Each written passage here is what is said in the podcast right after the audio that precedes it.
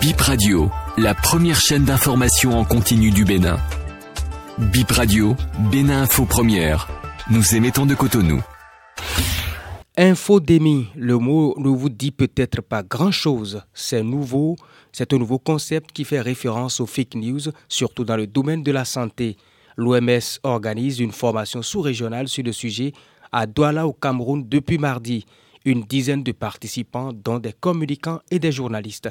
Notre envoyé spécial à Douala, Rachida Oussou, reçoit pour nous l'invité Salif Diara de l'Organisation mondiale de la santé. Bip Radio, l'invité. Euh, bonjour, moi je suis Salif Diara. Je suis chargé du renforcement des capacités en gestion de l'infodémie au niveau du bureau régional de l'EMS euh, dans l'équipe AIRA. C'est quoi l'infodémie? C'est un concept qui est nouveau.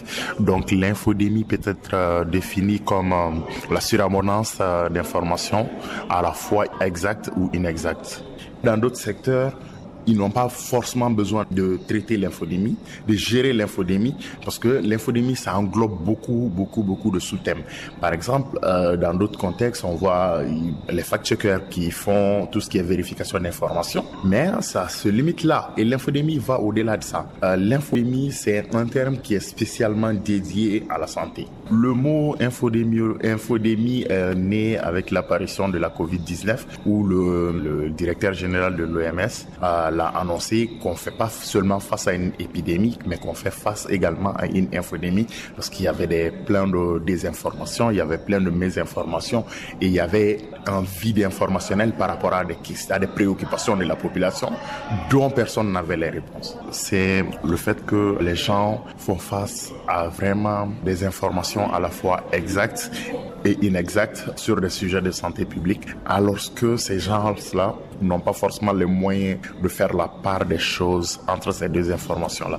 Donc la gestion de l'infodémie va consister à amplifier tout ce qui est bonne information, à aider la bonne information à atteindre le maximum de gens et à lutter contre les mauvaises informations. Quelles sont les conséquences, c'est-à-dire les effets négatifs d'une infodémie Les effets négatifs, quand y a, les gens font face à beaucoup d'informations inexactes autour de la santé, déjà ça peut euh, saper les campagnes de, vaccination, ça peut amener les gens à ne pas respecter les mesures barrières, ça peut amener les gens à ne pas euh, respecter les consignes données par les autorités sanitaires, ça peut amener les gens à refuser même d'accepter l'existence des maladies ou de la maladie en fait. Est-ce que la population a une partition à jouer dans la gestion d'une infodémie? Oui, la population a une partition à jouer parce que déjà la plupart des informations qui circulent, ça circule via les réseaux sociaux. Et ces réseaux sociaux, c'est la population de manière générale qui les utilise. Ce que la population peut faire dans la gestion de l'infodémie, c'est dans un premier temps soit sensibiliser les gens que tout ce qu'on voit sur Internet n'est pas vrai. Et ne pas aussi partager avec sa famille, ses amis, ses proches, vraiment tout ce qu'on voit sur Internet. Déjà, ce qu'il faut comprendre, les, les fausses informations, les fake news, la désinformation, c'est des contenus qui contiennent du, qui sont faits à partir du sensationnel. Donc, c'est extraordinaire. Ça pousse les gens à les partager. La première des choses qu'on peut faire pour stopper les infodémies, c'est ne pas partager du contenu sans pouvoir vérifier le contenu en question. Ça, c'est une action que tout le monde peut faire. Mais vous êtes conscient que euh, c'est parfois par manque d'informations que les fake news peuvent se propager et que l'infodémie aussi peut prendre de l'ampleur. Je peux comprendre ça. C'est ce qu'on appelle euh, dans le jargon le vide informationnel. Le vide informationnel, avec la Covid, ça a beaucoup existé parce que même les professionnels euh, de la santé n'avaient pas les réponses à, à, à, certaines questions.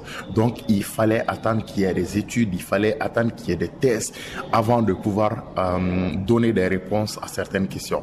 Et c'est ce qui a permis aux complotistes et tout ça de, de mettre en place toutes sortes de théories, de toutes sortes de désinformations dans l'unique objectif de saper les campagnes de vaccination. Merci, monsieur. Merci. Radio, 106 FM, Cotonou.